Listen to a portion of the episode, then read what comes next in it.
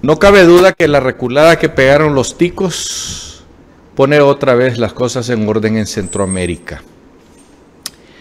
Se dieron cuenta en apenas tres, no más de cuatro semanas, de que habían metido la divina pata y que todo Centroamérica los estaba señalando como lo han sido a través de la historia.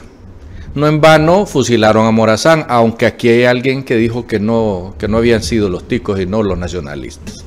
Pero bien, la historia es clara eh, y ellos ahora han retomado la sensatez y otra vez no van a pedir visas a ninguna centroamericana.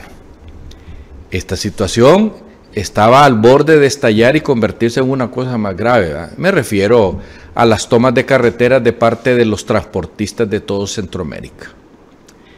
Entendemos perfectamente bien el celo con que el presidente Tico está tratando el tema de la seguridad en Costa Rica, pero es, es más sabroso estarle echando la culpa a los catrachos que pasan por ahí o que quieren vivir lejos de Honduras, porque aquí en Honduras es difícil vivir porque hay mucho muerto.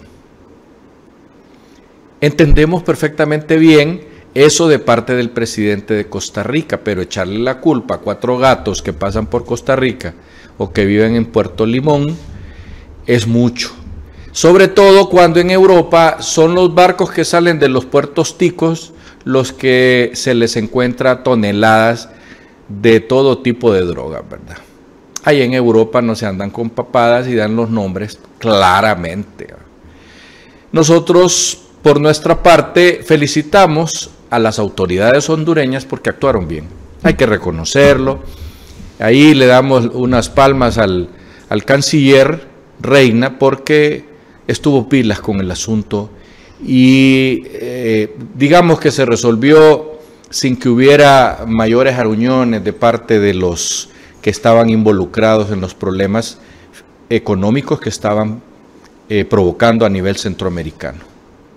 Otra vez Centroamérica, pues estamos de piquito que querés, el piquito no es de aquel, sino que es un piquito de cariño y nosotros estamos seguros que de ahora en adelante este presidente que es medio sí, medio eh, no vaya a salir con otra venada careta. Hasta pronto.